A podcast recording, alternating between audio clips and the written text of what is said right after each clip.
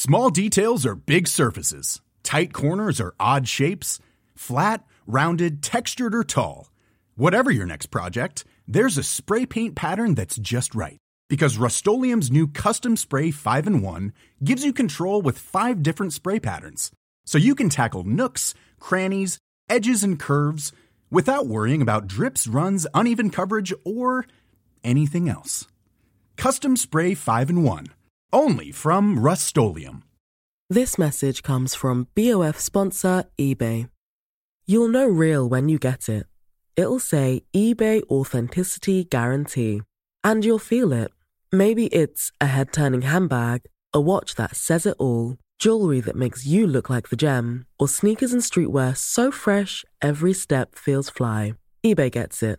So look for the blue check mark next to that thing you love and be confident that every inch, stitch, sole, and logo is checked by experts. With eBay Authenticity Guarantee, you can trust that feeling of real is always in reach. Ensure your next purchase is the real deal. Visit eBay.com for terms. Joyeux Noël, tout le monde! Euh, au moment que vous regardez probablement cette vidéo, on est le 24 décembre et pour Noël, j'ai décidé de vous offrir une vidéo très weird, mais un petit peu plus légère, je trouve. Euh, c'est une histoire euh, qui a pas beaucoup d'informations. Fait que ma vidéo va être quand même courte, mais c'est pas grave, c'est le temps des fêtes. Profitez de votre famille. Ça fait changement des petites vidéos courtes parce que ces temps-ci, j'en fais quand même des très longues. Et bon, c'est une histoire qui a eu lieu au lac Michigan, dans un endroit qu'on appelle euh, le Lake Michigan Triangle, donc le triangle du lac Michigan, euh, qui ressemble beaucoup au triangle des Bermudes. On va en parler un petit peu plus tard, mais c'est vraiment euh, un endroit, je dirais, mystérieux euh, dont on parle beaucoup. Mais je veux surtout vous parler de cette histoire-là. C'est vraiment une des histoires de disparition les plus bizarres que j'ai racontées sur ma chaîne.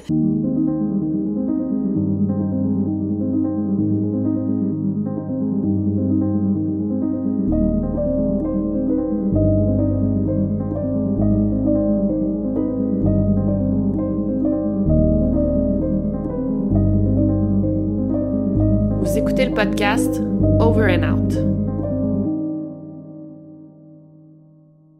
Avant de me lancer dans l'histoire, je veux vraiment vous parler de Steven Kubaki parce que vous allez voir comme moi que c'est tout un personnage. Donc Steven a grandi dans l'État du Massachusetts et à l'université, il a décidé d'étudier les langues, mais éventuellement va changer dans une toute autre branche. En fait, il a obtenu un doctorat en psychologie à l'Université du Nouveau-Mexique et ensuite il va aller jusqu'en Allemagne pour poursuivre ses études en psychologie. Au moment des faits, euh, Steven a 23 ans. D'ailleurs, il est en train de poursuivre ses études au Hope College dans l'État du Michigan, donc il revient de l'Allemagne. C'est un gars qui est décrit comme étant euh, cultivé, éduqué, ouvert sur le monde. Il est très très brillant. On, le décrit comme étant free spirited, donc il est libre, tu sais, c'est, il est libre et il est fan de Donjon Dragon. C'est aussi un gars de plein air, donc il aime beaucoup les sports extérieurs comme euh, l'escalade en montagne, la randonnée et le ski de fond. Donc voilà pour Steven, on le connaît un peu. Euh, voilà pour la mise en contexte. Et maintenant, passons à l'affaire. Donc c'est en février 1978 que Steven décide d'aller faire du ski de fond près du lac Michigan. C'est un endroit vraiment qu'il connaissait très bien. Là. Il était allé à plusieurs reprises. C'était rien d'exceptionnel. C'était même une, une activité plutôt routinière pour lui. Lui qui est qui connaît très bien le ski de fond, qui est habitué d'en faire, qui est passionné par le ski de fond. Et il était même supposé y aller euh, ben, faire du ski de fond durant le jour et rentrer le soir même. Bref, rien d'exceptionnel. Mais malheureusement, cette soirée-là, Steven n'est pas rentré. Le premier article sur sa disparition a été publié le 21 février 1978 et ça disait Recherche pour étudiants, la police de l'État est montrée en train d'embarquer dans un hélicoptère lundi à Holland pour retrouver l'étudiant du Hope College, Stephen Kubaki, qui est porté disparu. On a peur que Kubaki, de 23 ans, aurait pu tomber dans le lac Michigan durant le week-end. On s'est rendu compte de la disparition de Steven quand des amateurs de motoneige sont tombés sur euh, ses skis de fond et un sac à dos près le, en bordure du lac Michigan. Ils ont immédiatement appelé la police pour leur faire part de leur découverte et ça n'a pas été long avant qu'on fasse un plus un et qu'on réalise que les objets retrouvés appartenaient aux jeunes étudiants disparus. C'est là que des recherches intensives terrestres et aériennes se sont immédiatement mises en branle et c'était plutôt étrange comme disparition parce que, encore une fois, je le répète, ben Steven, c'est un, fervent du plein air.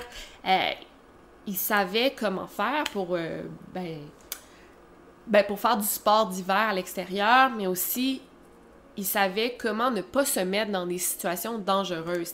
C'était pas du tout son style de disparaître ou euh, de partir, de pas donner de nouvelles ou de pas s'amener des provisions. Bref, il était toujours très préparé et c'était plutôt inquiétant qu'il disparaisse comme ça. Et dès le départ, dans une situation comme ça, on peut facilement privilégier l'hypothèse de la noyade parce qu'on a retrouvé ses effets personnels près du lac, abandonné.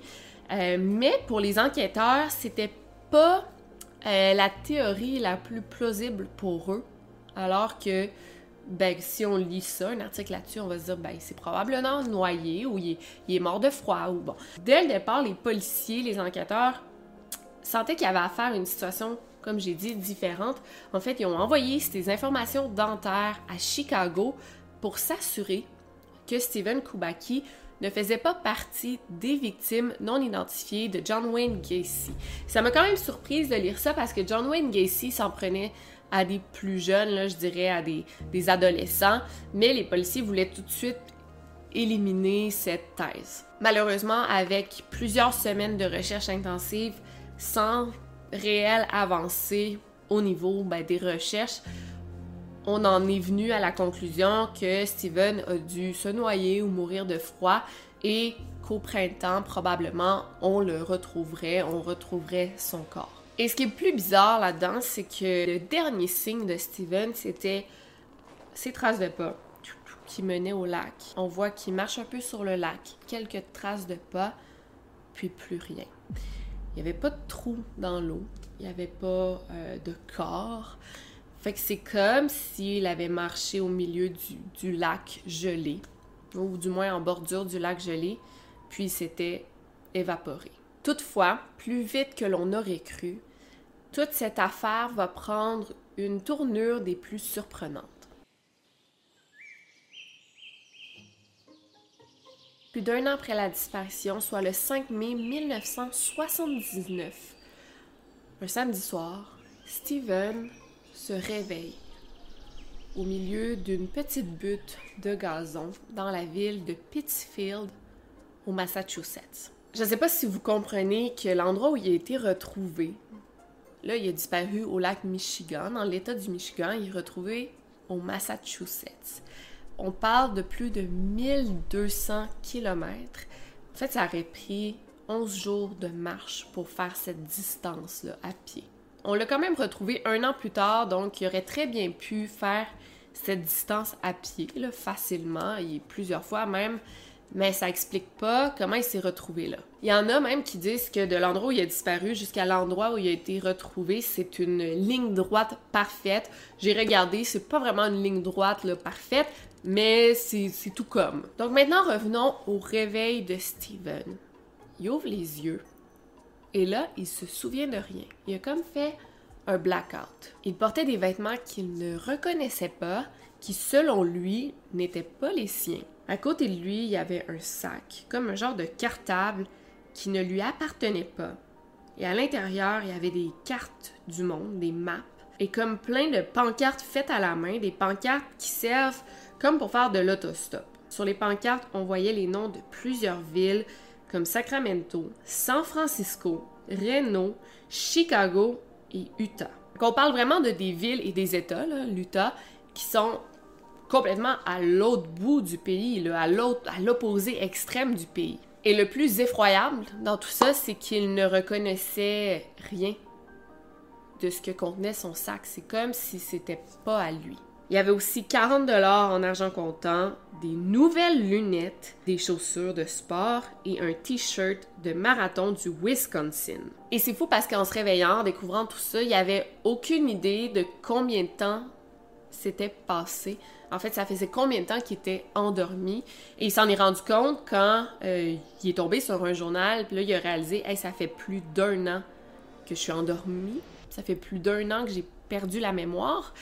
Ça doit être complètement fou de, de réaliser que tu as perdu un an de ta vie, puis tu sais pas du tout ce qui est arrivé. Donc, il a réussi, bon, à se lever, à trouver un téléphone, et il a fini par appeler sa famille et à, même se trouver un transport pour se rendre chez sa tante qui habitait pas très loin. Donc après un an, Steven était réuni avec sa famille, mais ça devait être complètement fou parce que, imagine, là, sa famille croyait qu'il était mort, il avait fait leur deuil, il avait même fait un, memorial, donc un, un genre d'événement hommage à Steven, il croyait qu'il était mort.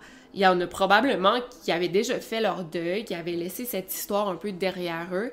Et là, lui, il se pointe comme ça, en vie, en santé, saine et sauf. Je sais pas si vous trouvez comme moi que c'est extrêmement weird. Euh, ça me fait vraiment penser, en fait, c'est le même genre d'histoire que euh, ma vidéo sur Danny Philippidis. Euh, ouais, c'est ça. Je vais mettre le lien dans la barre d'infos. C'est vraiment le même genre d'histoire. Fait que ça me fait poser des questions sur, pas la véracité de cette histoire, mais la véracité de l'histoire de la personne disparue. On va y revenir. Mais c'est le genre d'histoire que j'adore. c'est mon genre d'histoire préféré parce que il y a un mystère. Euh, il y en a beaucoup qui parlent de paranormal dans ces histoires-là. Le gars disparaît et réapparaît en vie saine et sauve. Fait que c'est comme une histoire. Small details are big surfaces. Tight corners are odd shapes. Flat, rounded, textured or tall. Whatever your next project, there's a spray paint pattern that's just right. Because Rust new Custom Spray 5 and 1 gives you control with five different spray patterns so you can tackle nooks, crannies, edges, and curves without worrying about drips, runs, uneven coverage, or anything else. Custom Spray 5 and 1. Only from Rust Quality sleep is essential. That's why the Sleep Number Smart Bed is designed for your ever evolving sleep needs. Need a bed that's firmer or softer on either side? Helps you sleep at a comfortable temperature? Sleep Number Smart Beds let you individualize your comfort so you sleep better together. JD Power ranks Sleep Number number 1 in customer satisfaction with mattresses purchased in-store. And now save 40% on the Sleep Number limited edition Smart Bed for a limited time. For JD Power 2023 award information, visit jdpower.com/awards. Only at Sleep Number stores or sleepnumber.com.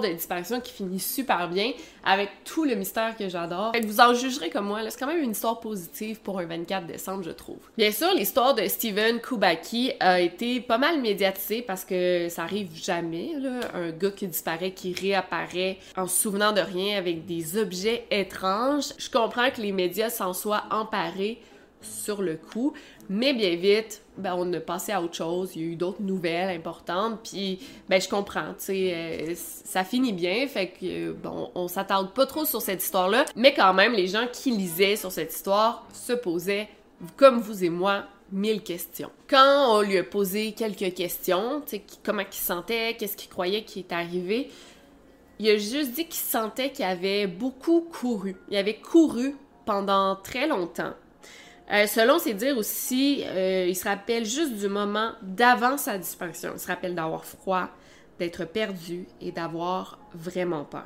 L'histoire a attiré les médias, ça je l'ai dit, mais étrangement, Steven voulait donner aucune entrevue.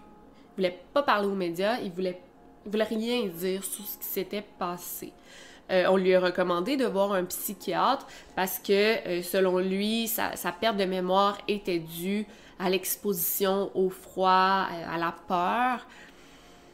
Mais il voulait pas consulter de psychiatre parce qu'il se disait ben je vais bien mentalement, je vais bien physiquement, ben j'ai pas de raison d'aller consulter un docteur. Et tu sais même avant sa disparition, ça allait super bien, il avait une copine en Allemagne, il réussissait bien, il y avait un emploi qui était offert à lui, il avait des bonnes notes à l'école, il y avait de l'argent, tu sais, il y avait aucune raison pour se sauver de sa vie si on veut. Mais là, il faut quand même parler de l'endroit où Steven a disparu parce que c'est un endroit en quelque sorte mythique, le lac Michigan.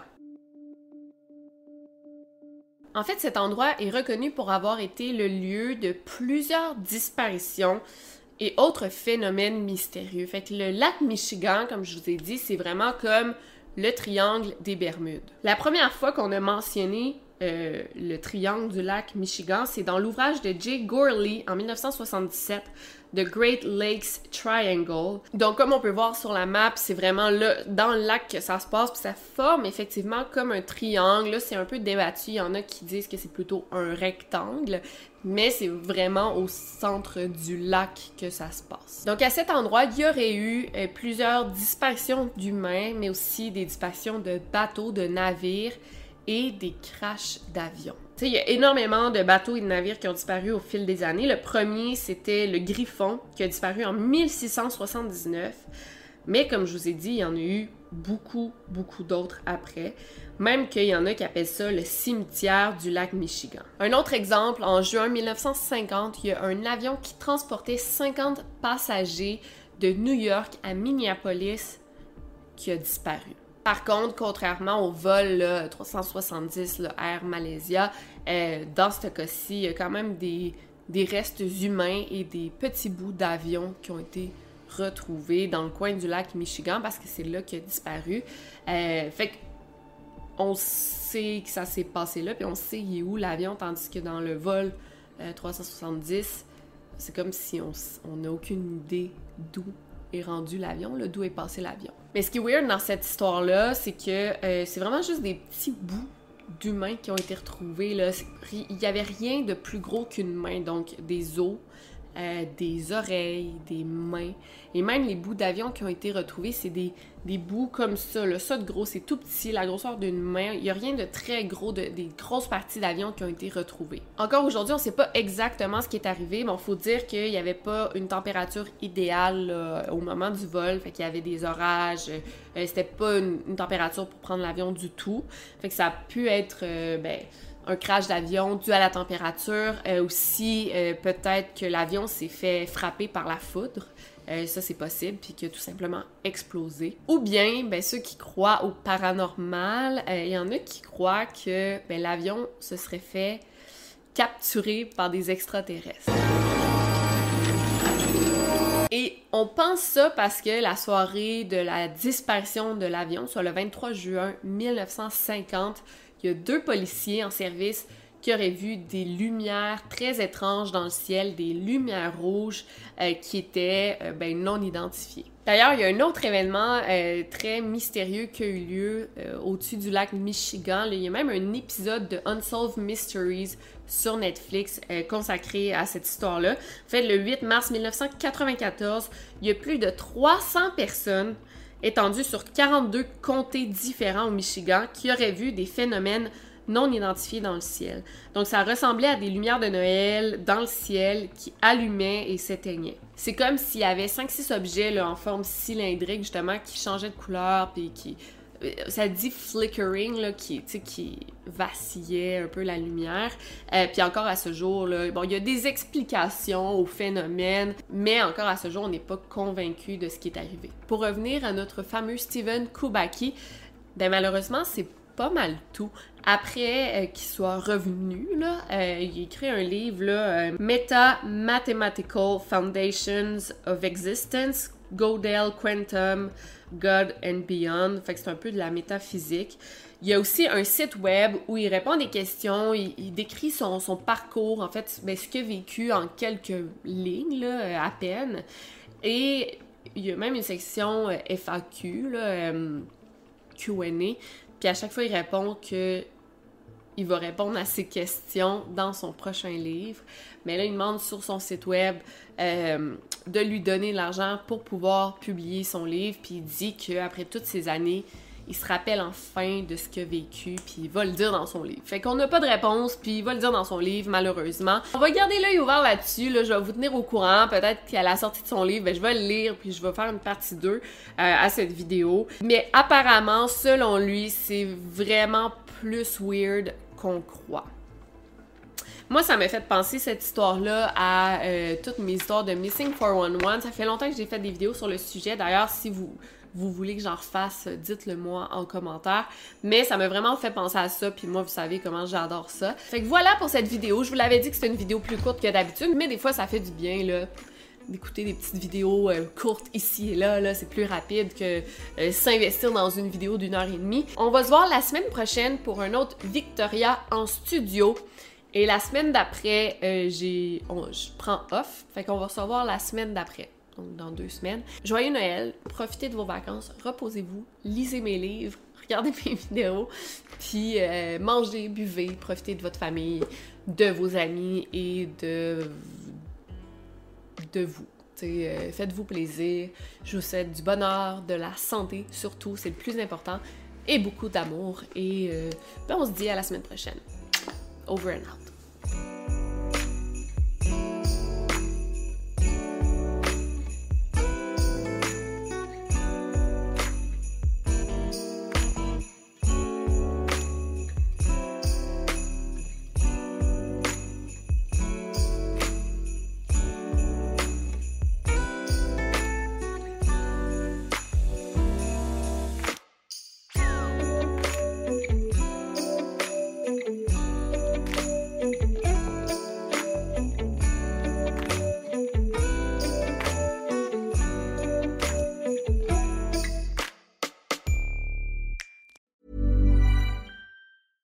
Small details are big surfaces. Tight corners are odd shapes.